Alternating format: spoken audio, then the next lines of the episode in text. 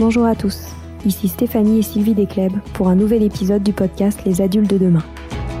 Les adultes de demain, c'est un échange autour de l'éducation et la parentalité entre d'un côté une mère, Sylvie, entrepreneuse depuis plus de 30 ans dans l'éducation, directrice d'école Montessori, créatrice d'un organisme de formation et auteur dans l'éducation, et sa fille, c'est moi, Stéphanie. Les semaines, nous invitons des experts, des personnalités remarquables ou de simples passionnés qui partagent avec nous la même envie d'offrir le meilleur aux enfants. Car comme le disait si bien Maria Montessori, l'enfant est l'avenir de l'homme. Et nous souhaitons donc vous donner des pistes de réflexion et de potentielles réponses pour offrir aux enfants le plus bel avenir. Alors si vous êtes jeunes adultes, parents, futurs parents, grands-parents, professeurs ou simples passionnés de l'éducation, ce podcast est fait pour vous. Pour suivre toute notre actualité ou échanger avec nous, n'oubliez pas de nous suivre sur notre compte Instagram Les Adultes de Demain ou sur notre blog lesadultesdedemain.com.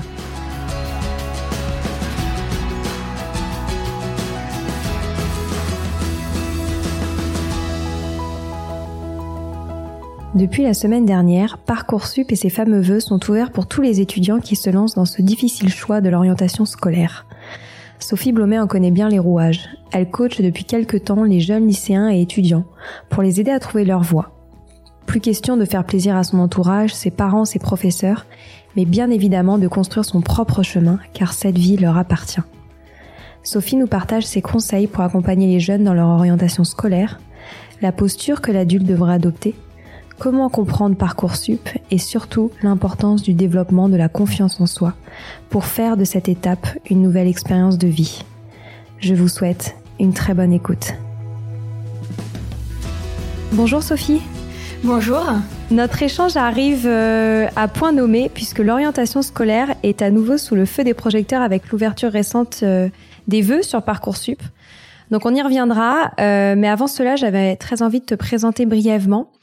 Euh, tu t'es passionné récemment pour l'orientation des jeunes et plus précisément des femmes avec la création de ton entreprise Born to Shine qui, je cite, vise à trouver sa voie pour réussir sa vie. Tu as notamment deux programmes phares pour les lycéennes qui souhaitent trouver le cursus qui leur correspond vraiment et pour les jeunes diplômés qui se sont trompés de voie et qui souhaitent se réorienter.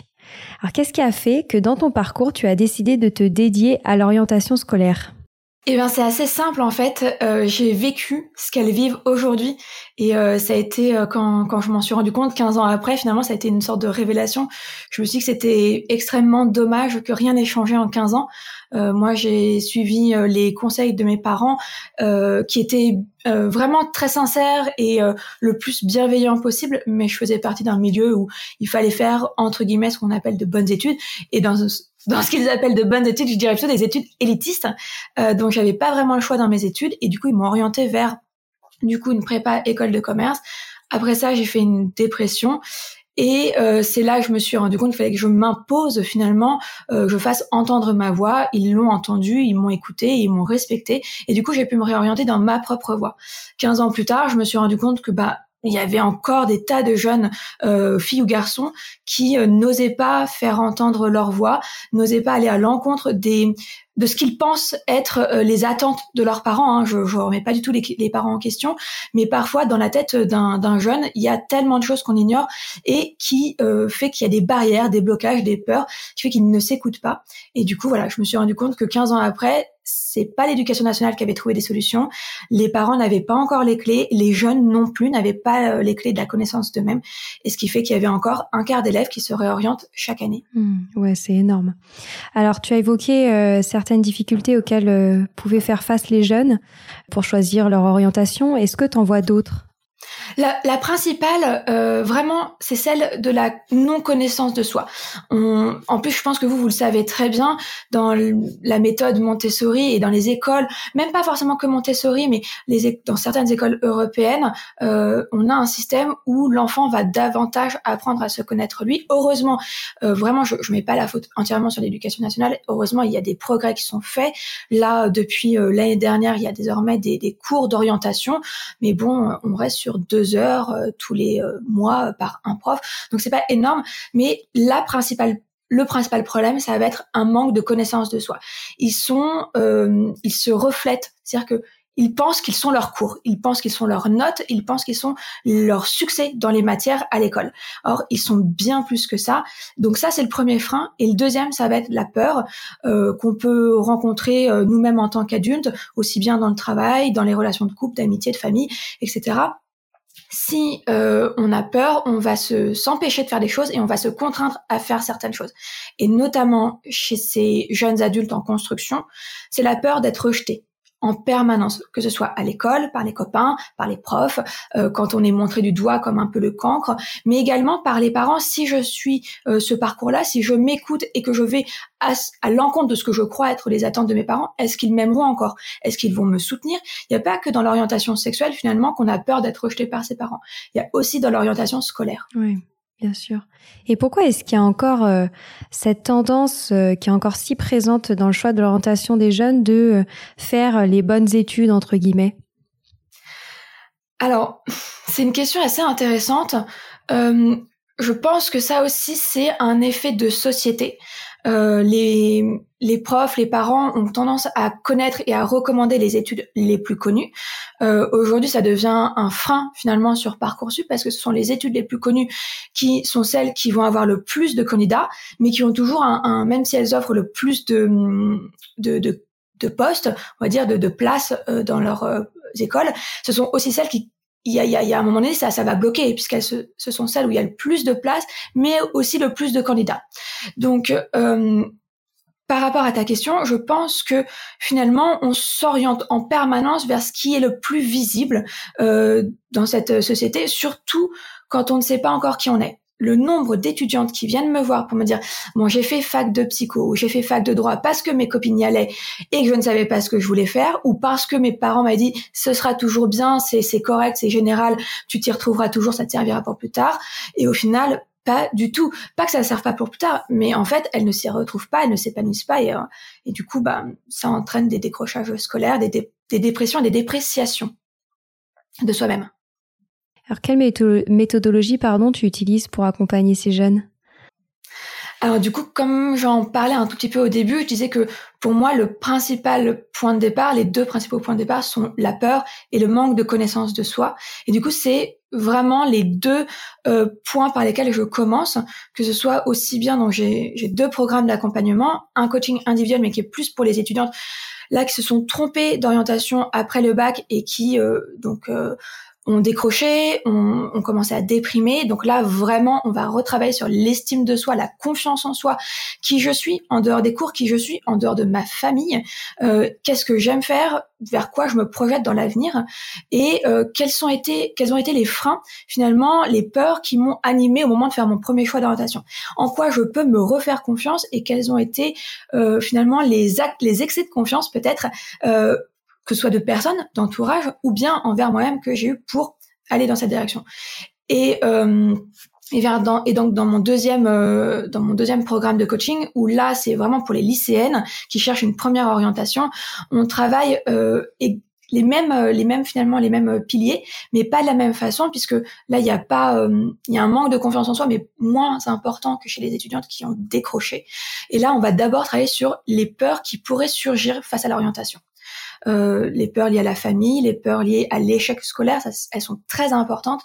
En général, quand on n'arrive pas encore à faire un choix et qu'on est en terminale, euh, c'est certainement, enfin, c'est le plus souvent ce que je vois, c'est que c'est euh, un manque de de confiance en soi. On n'ose pas se faire confiance, on doute encore de ses propres choix, on a peur de faire un choix parce qu'en fait, on a peur d'échouer. Est-ce que tu leur transmets aussi le fait euh, qu'en fait, euh, dans notre société aujourd'hui, euh, les, les, carrières professionnelles sont beaucoup moins euh, gravées dans le marbre. Moi, je le, je le vois autour de moi, ma génération de, de jeunes trentenaires, le nombre de personnes qui font des reconversions. Euh, je trouve que c'est assez dingue et je me dis que pour ces jeunes-là, ce serait aussi super rassurant de se dire que de toute façon, euh, faire ces études, que ce soit pendant trois ans, cinq ans, quatre ans, en fait, ce, ce ne sera pas nécessairement déterminant jusqu'à la fin de leur jour dans leur carrière professionnelle. Complètement, euh, complètement. Et de toute façon, je le vois assez avec mes étudiantes. Euh, j'ai déjà des profils euh, qu'on va appeler slasher, Euh, donc euh, les slasheurs, pour ceux qui savent pas, ce sont des personnes qui ne peuvent pas euh, se contenter de faire un seul métier toute, leur vie. Ce sont des personnes qui sont multi-activités, multi-passions, multi-créativité aussi. Ils ont plein d'idées à la, à la minute. et donc, en général, ce sont aussi des gens qui aiment bien commencer et ensuite qui vont peut-être préférer déléguer la poursuite du projet. Ce sont des, des lanceurs, on va dire en général. Donc j'en vois pas mal.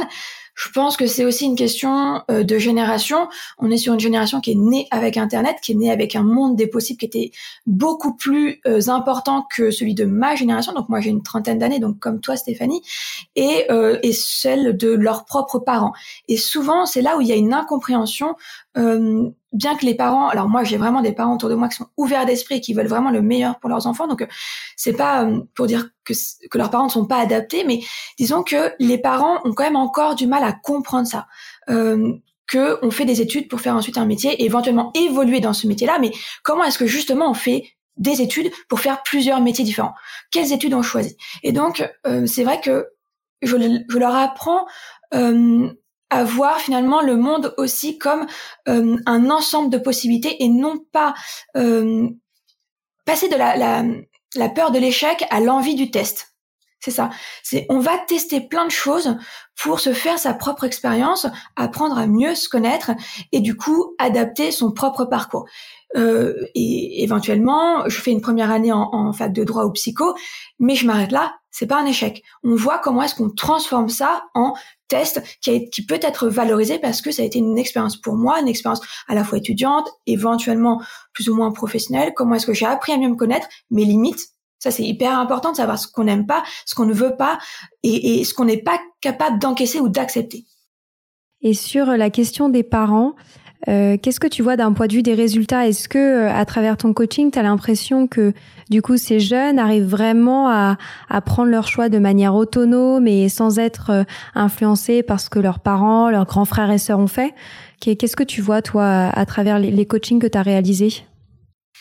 Alors, euh, c'est marrant parce que j'ai souvent des parents qui m'appellent avec déjà une idée préconçue de ce qu'ils aimeraient que leurs enfants fassent euh, ou que euh, je les oriente vers ça. Encore, euh, encore la semaine dernière, euh, nouveau coaching, une maman qui me dit bon alors nous on aime beaucoup l'art, on a déjà un enfant qui est en, en études Sciences Po et puis un autre qui est plutôt vers de l'ingénierie. Là on aimerait bien qu'il fasse de l'art celui-là.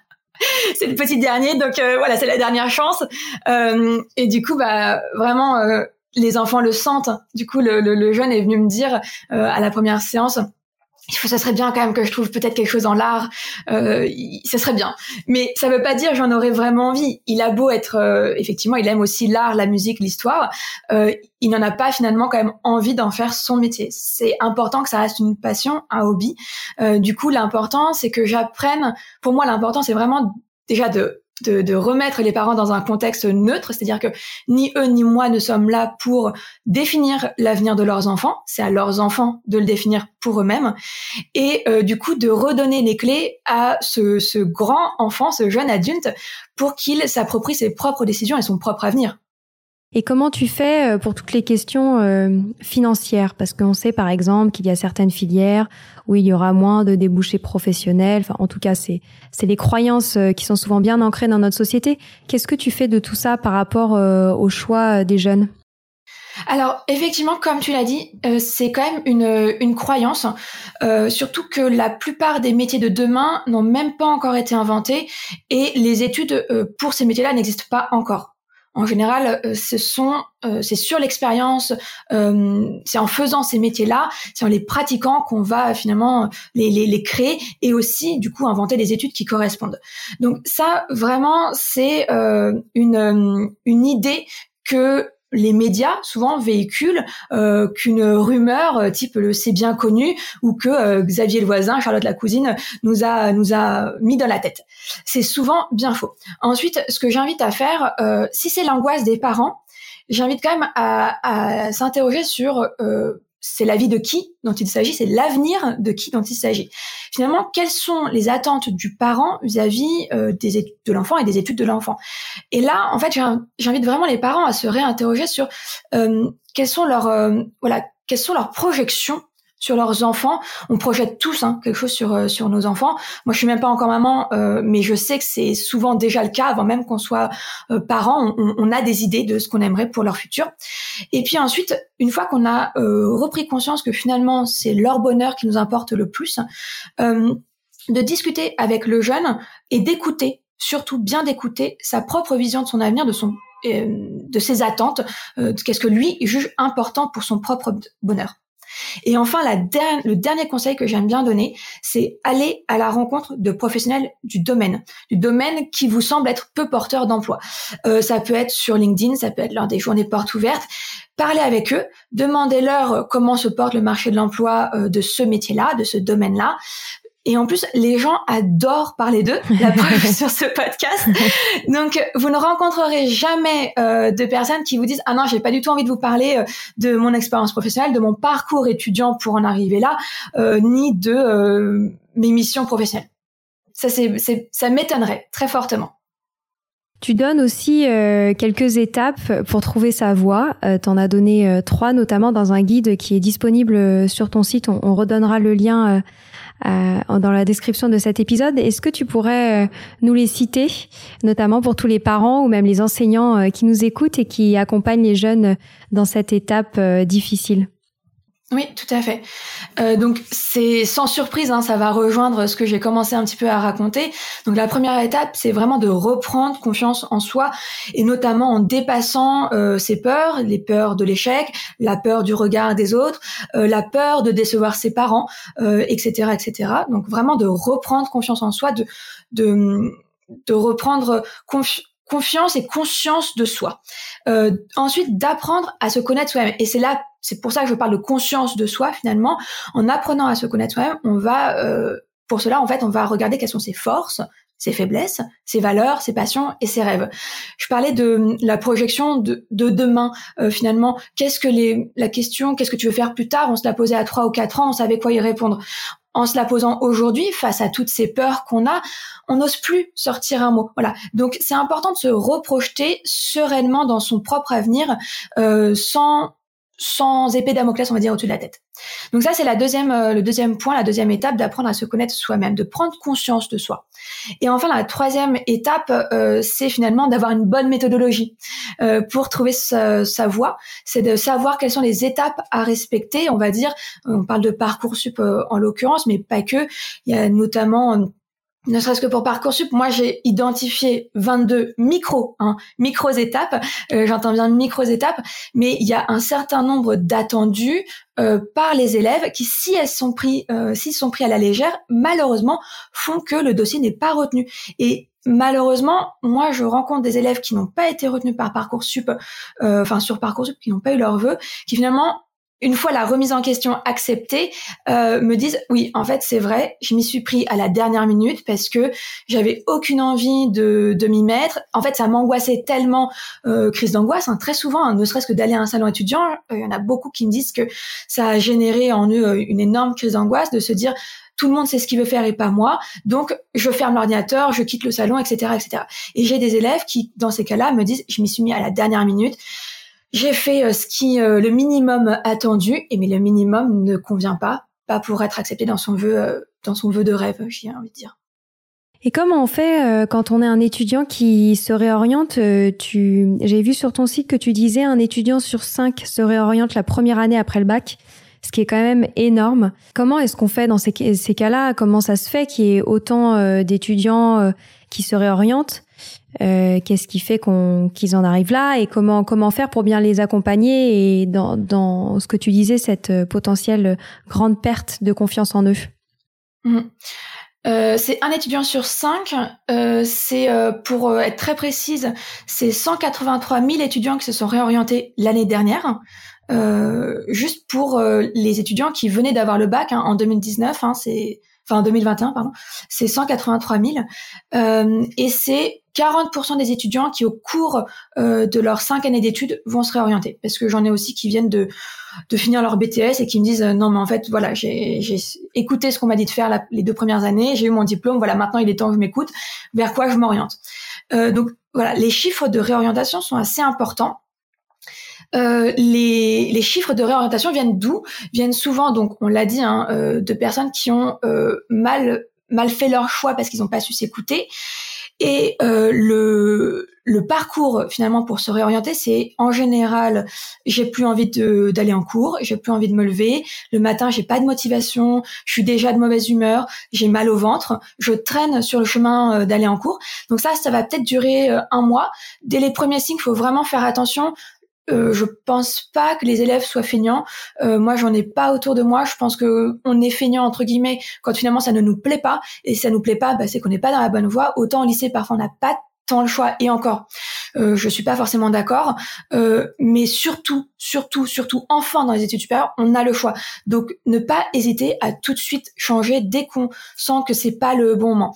Après, si on est sur un élève qui change trop souvent, trop vite, euh, c'est peut-être qu'il faut aussi se poser d'autres questions. Mais donc on commence par des petits symptômes qui passent un peu inaperçus et on se dit juste oui non mais c'est que tu mets pas assez du tien. Et eux-mêmes, les élèves me disent je voilà je j'étais pas sûr de moi j'avais des doutes ok arrêtez ça mais pour faire quoi?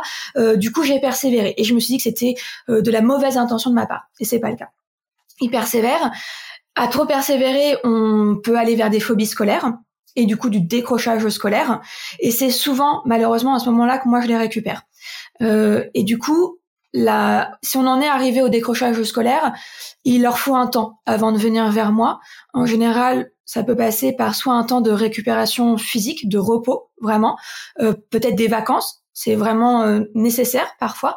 Aller euh, une semaine, bon, au soleil, là on veut avoir où c'est possible, mais mais ça, ou chez mamie à la campagne. Enfin bref, se faire dorloter, ça c'est important. Et sinon, ne pas hésiter à voir euh, un ou une psychologue. Ça, c'est important d'oser parler euh, de ce qui a euh, entraîné cette dépression et ce décrochage scolaire. Ensuite, à partir de là, il faut avoir aussi digéré. Digérer ce qui leur semble être un échec. on verra qu'ensuite on le transformera en expérience et en expérience valorisante. Ça, c'est mon travail ensuite. Mais d'abord, pour qu'ils viennent me voir, il faut quand même qu'ils aient digéré. Euh, Heureusement, en ce qui concerne la réorientation, j'ai très souvent des élèves qui se prennent en main et qui m'appellent. Euh, beaucoup moins de parents. Euh, sinon, je sais que si les parents m'appellent, de toute façon, ça fonctionnera pas parce que moi, je travaille avec, euh, avec l'élève, donc faut que ce soit lui qui soit partant, lui ou elle.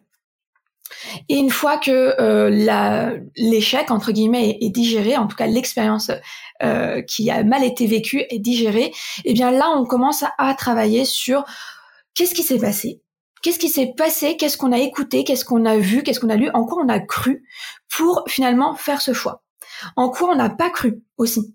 Est-ce qu'on ne se faisait pas confiance à soi? Euh, Est-ce qu'on n'a pas écouté son intuition, etc., etc. Et ensuite, euh, je reprends bah, un petit peu les mêmes euh, étapes hein, que je vous disais tout à l'heure. Là, je replonge dans OK, mais en dehors des cours, qui tu es? Qu'est-ce que tu aimes faire? Une question que j'aime bien souvent poser, c'est si euh, on avait toute la soirée nuit blanche pour discuter, de quoi tu aimerais parler? Et souvent, euh, enfin ça peut arriver, hein, on a des, des parents qui nous connaissent depuis tellement longtemps. Euh, on dit souvent, hein, je te connais comme si je t'avais fait. Ils nous en fait, mais ils ne nous connaissent pas si bien que ça. Et ça, c'est difficile pour les parents à accepter. Ils connaissent l'enfant qu'ils ont à la maison, ils ne connaissent pas l'enfant qui est avec leurs amis. Ils ne connaissent pas l'enfant qui est à l'école. Euh, voilà, ils ne connaissent pas euh, le jeune adulte qui est en train de se construire et qui n'ose pas montrer sa, euh, ce qui est en train de se former au fond de lui-même. Donc il y a plein de choses qu'ils ignorent de lui. Et j'ai des étudiants qui sont super doués en jeux vidéo. J'ai des étudiants qui sont super doués en musique. Pour certains, c'est pas des métiers c'est pas des études, mais en fait, ça dénote de plein de choses. La, le talent musical, ça dénote aussi d'une certaine créativité d'une certaine persévérance, d'une certaine détermination, d'une certaine faculté à se servir d'une autre partie de son cerveau qu'on n'utilise pas à l'école, en tout cas pas souvent. Euh, et dans les jeux vidéo, c'est exactement pareil. Il y a énormément, il, faut aller au-delà de ce qui leur semble être euh, un loisir, un hobby, euh, voire même parfois de la fainéantise alors pour ces élèves qui se euh, réorientent, ils doivent repasser par cette euh, étape cruciale euh, comme celle des élèves qui, qui sont en, terminale et qui passent leur bac, qui est celle de Parcoursup. donc on est en plein dedans et j'aurais bien aimé quand même qu'on parle un petit peu de ce que tu penses déjà de ce système parce que je pense que tu le connais bien Et ensuite, des conseils que tu aurais à donner pour les jeunes ou les parents qui nous écoutent par rapport à, à ce système qui a souvent l'air d'être un peu une, une machine à gaz. Oui, alors il y a une euh, grande polémique autour de Parcoursup, euh, bon ou pas bon, est-ce que c'est un bon système? Euh, Je pense pas que ce soit un aussi mauvais système qu'on veut nous, enfin qu'on veut, qu'on veut, euh, qu'on aimerait le croire. Parce que bon, l'État clairement est plutôt favorable à ce système qu'il a mis en place. Après, les parents, les élèves adorent le détester parce que je pense que d'une certaine façon, ça nous arrange bien parce que tant qu'on n'a pas compris les rouages aussi de parcoursup, c'est un petit peu compliqué euh, de, bah voilà, de, de, de se dire à quel point c'est quand même un bon système. C'est pas un système parfait, c'est pas un système idéal, mais c'est quand même un système un bon système. On n'est pas du tout le parcoursup n'est pas du tout un, un système euh, d'orientation scolaire euh, français, enfin de répartition dans les dans les classes euh, français. C'est un système, on va dire ni mondial ni européen, c'est-à-dire que c'est un, un, algorithme qui s'appelle l'algorithme des mariages stables euh, et qui est utilisé dans d'autres euh, dans d'autres pays, que ce soit aussi bien pour l'orientation donc euh, en études supérieures ou, ou dans d'autres euh, domaines comme bah, par exemple les, les, les, systèmes de rencontres amoureuses ou parfois aussi en entreprise pour voir si un profil correspond à un poste à pourvoir. Après, ce que j'explique souvent, c'est que, et d'ailleurs j'ai fait un épisode de podcast là-dessus, euh, pour détailler vraiment ce, cet algorithme, l'algorithme s'appelle donc un algorithme des mariages stables. On n'a pas dit des mariages heureux, d'accord? Et c'est là la petite nuance, euh, c'est que déjà c'est un algorithme qui va voir en fonction de certaines compétences qu'on a renseignées. Donc euh, le, le, fait de bien renseigner son dossier, euh, sa, son fichier euh, sur parcoursup est très important. Parce que non seulement l'algorithme va s'en servir pour euh, vous faire matcher avec les attendus de l'école, et ensuite il y a une autre particularité là qui est une particularité française, euh, c'est que on a rajouté une étape à parcoursup pour pas laisser finalement un pouvoir ultime à un algorithme, à une machine, c'est la commission des vœux. Donc la commission des vœux, c'est chaque établissement qui euh, évalue chaque candidature qu'il a reçue, lui attribue une note pour classer finalement sa candidature par rapport aux autres élèves qu'il a également évalués. Euh, donc c'est là entre l'algorithme et cette commission des vœux l'importance de bien préparer son orientation. Et quand je dis son orientation c'est à la fois son projet professionnel motivé. Donc c'est ce qui ressemble un peu à une lettre de motivation sur parcoursup il faut qu'elle soit cohérente hein, bien sûr avec euh, ses vœux. Et du coup qu'on ait bien renseigné son profil correctement. Et c'est là que ça pêche en général pour les étudiants que moi je récupère en réorientation. Ils me disent ah ah ouais le profil. Ah le truc où, il y a quatre sections là où j'ai mis euh, euh, je sais pas je sais pas et je sais pas ah oui oui d'accord ok. C'est bien ça. Et eh ben oui, c'était bien ça parce que là, vous étiez censé faire en sorte que votre profil match avec les attendus de l'établissement. L'établissement, c'est très simple hein, sur parcoursup, ils sont indiqués. Donc c'est pas du tout euh, vraiment parcoursup fait des énormes efforts pour être de plus en plus transparent avec les élèves, mais à condition effectivement que les élèves fournissent un travail. Et c'est ça qui est quand même assez compliqué pour eux, c'est que on se rend pas compte, mais il y a un nombre d'heures par semaine à consacrer à son orientation. Et ils y consacrent euh, certainement pas assez de temps, que ce soit pendant les heures de cours ou euh, après les cours, le week-end, etc. Ouais, parce que en fait, ils ont aussi euh, les devoirs, ils ont aussi les alors bac blanc même qu'on soit en, en, première ou en terminale, voilà. ils ont aussi les SP, ils ont aussi bah, de temps en temps quelques activités extrascolaires. moi, ça, j'ai pas mal de d'élèves euh, finalement les élèves les plus stressés par leur, orientation sont souvent les entre guillemets les têtes de classe. Euh, moi j'ai des élèves qui en plus des SP obligatoires se sont rajoutés des options, qui en plus euh, d'au moins enfin voilà des, cours ont au moins une ou deux activités extrascolaires, etc., etc. Donc ça fait plus beaucoup de temps alloué. On, on vit hein, euh, dans une société où il faut tout le temps être en train de faire quelque chose et du coup on a plus le temps de prendre son temps et de ne rien faire. Et et voilà, effectivement, on ne prévoit pas assez de temps à Parcoursup, si ce n'est aller à un salon une fois de temps en temps euh, en première et d'autant plus en terminale, mais les salons, c'est pas euh, le meilleur endroit pour trouver sa voie. Hmm. Justement, j'allais te demander ce que tu en pensais des salons. Alors, les salons, c'est euh, un, un, bon outil, un outil qui est assez récent, hein, ça date de la fin des années 80, début 90, donc euh, c'est encore assez récent, mais euh, peut-être que je suis un peu vieille pour dire ça, c'est pour ça. mais Mais en tout cas, c'est un, un, bon outil euh, pour confirmer sa voix. Hmm. Ça ne sert pas à trouver sa voix et surtout, surtout, surtout, il ne faut pas aller dans des salons euh, dits généralistes, des salons d'étudiants euh, lambda entre guillemets. Il faut aller dans un salon d'étudiants euh, spécialisé communication ou journalisme. Il faut aller dans un salon étudiant spécialisé euh, ingénierie ou, ou art, art et musique, etc. Il faut aller vraiment dans des salons spécialisés et non pas dans des salons généralistes parce que dans les salons généralistes, il y a que les écoles les plus riches euh, qui sont capables de payer leur ticket d'entrée pour vous dire à quel point elles sont formidables. Bon, on les connaît, hein, donc euh, on n'a peut-être pas forcément besoin de se rendre là-bas pour s'en rendre compte. Euh, on va avoir plein d'idées, plein de conférences, encore une fois, hein, c'est les écoles les plus riches qui auront payé les conférences, donc euh, on va être orienté à aller vers ces euh, formations-là. Euh, et c'est pas forcément celles qui nous conviennent, mais ce sont celles qui sont les plus remarquées et remarquables. Donc là, c'est une question d'image en général. Parfois, euh, on a besoin de se rassurer au niveau de l'ego en disant qu'on est pris dans telle ou telle formation, dans telle ou telle école, et que ça fait bien effectivement dans, auprès de la famille, des amis ou sur le CV. Donc plutôt préférer les salons spécialisés et les salons spécialisés, ça sert, enfin, ou les salons de manière générale, ça sert à deux choses. Donc, euh, confirmer sa voix en parlant, euh, en écoutant les, quelques conférences qu'il y aura sur justement une thématique spécialisée qu'on attendait, euh, et en allant à la rencontre des, des professionnels et des étudiants sur les stands. Premièrement. Et ensuite, deuxièmement, à faire sa liste des vœux.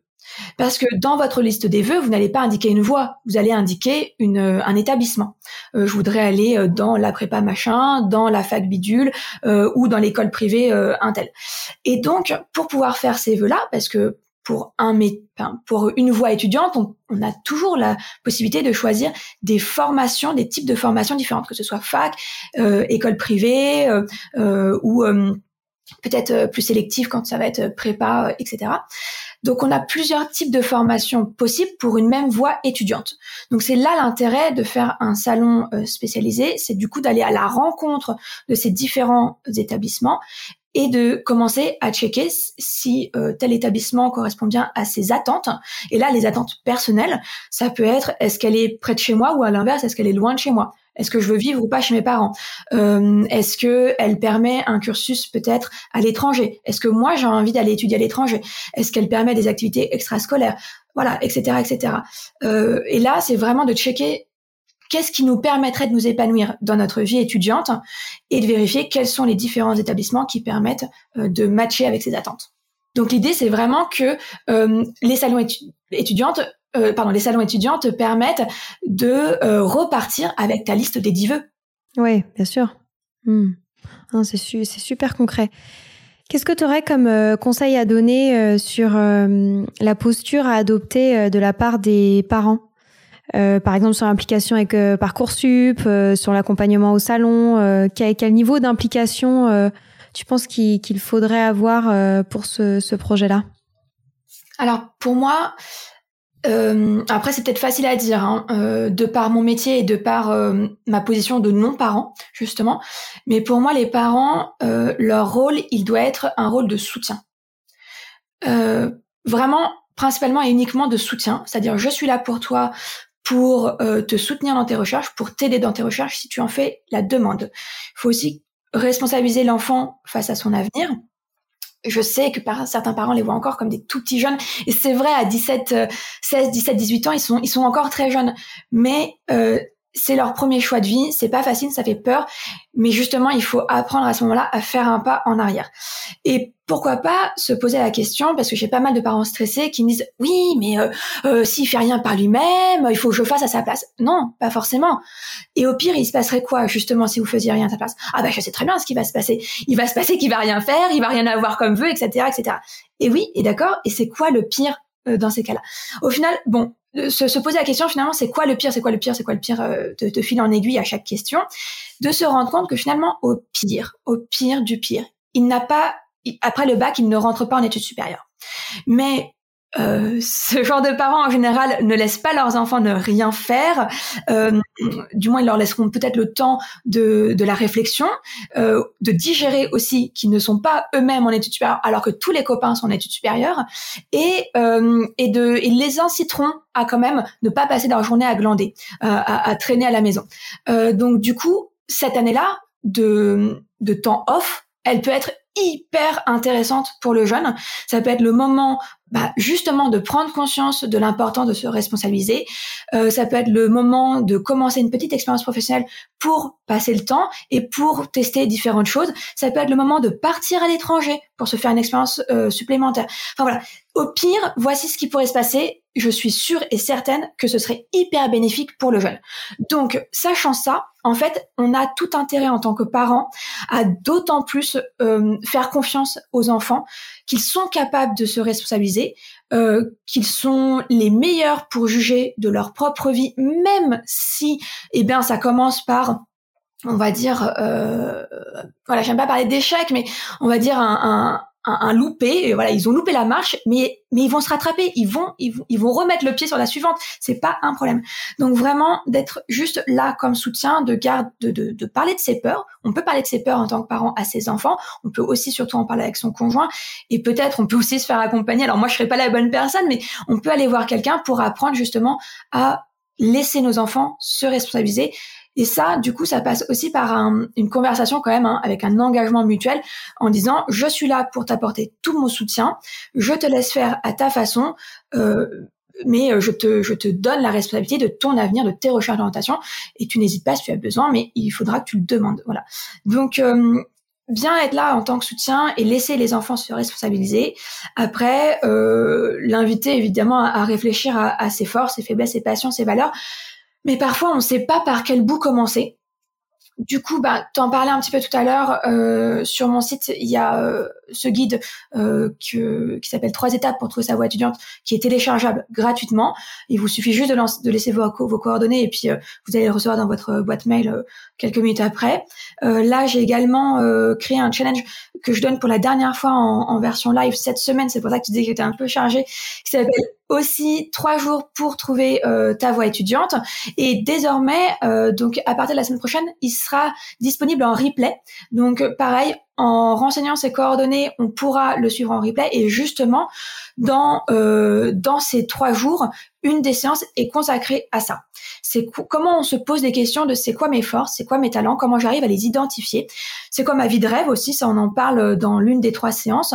Euh, donc ça peut être des, des premières pistes pour aborder les, les questions avec euh, son enfant. Ça peut être de lui dire juste voilà j'ai vu ça, qu'est-ce que tu en penses, je te laisse t'inscrire parce que ne surtout pas dire.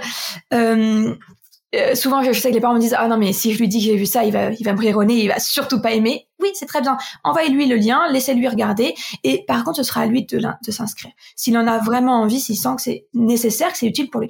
Parce que s'il vous rionnez, c'est que peut-être en fait, lui là n'en ressent pas ni le besoin ni l'envie, et que c'est peut-être pas la solution qu'il attend.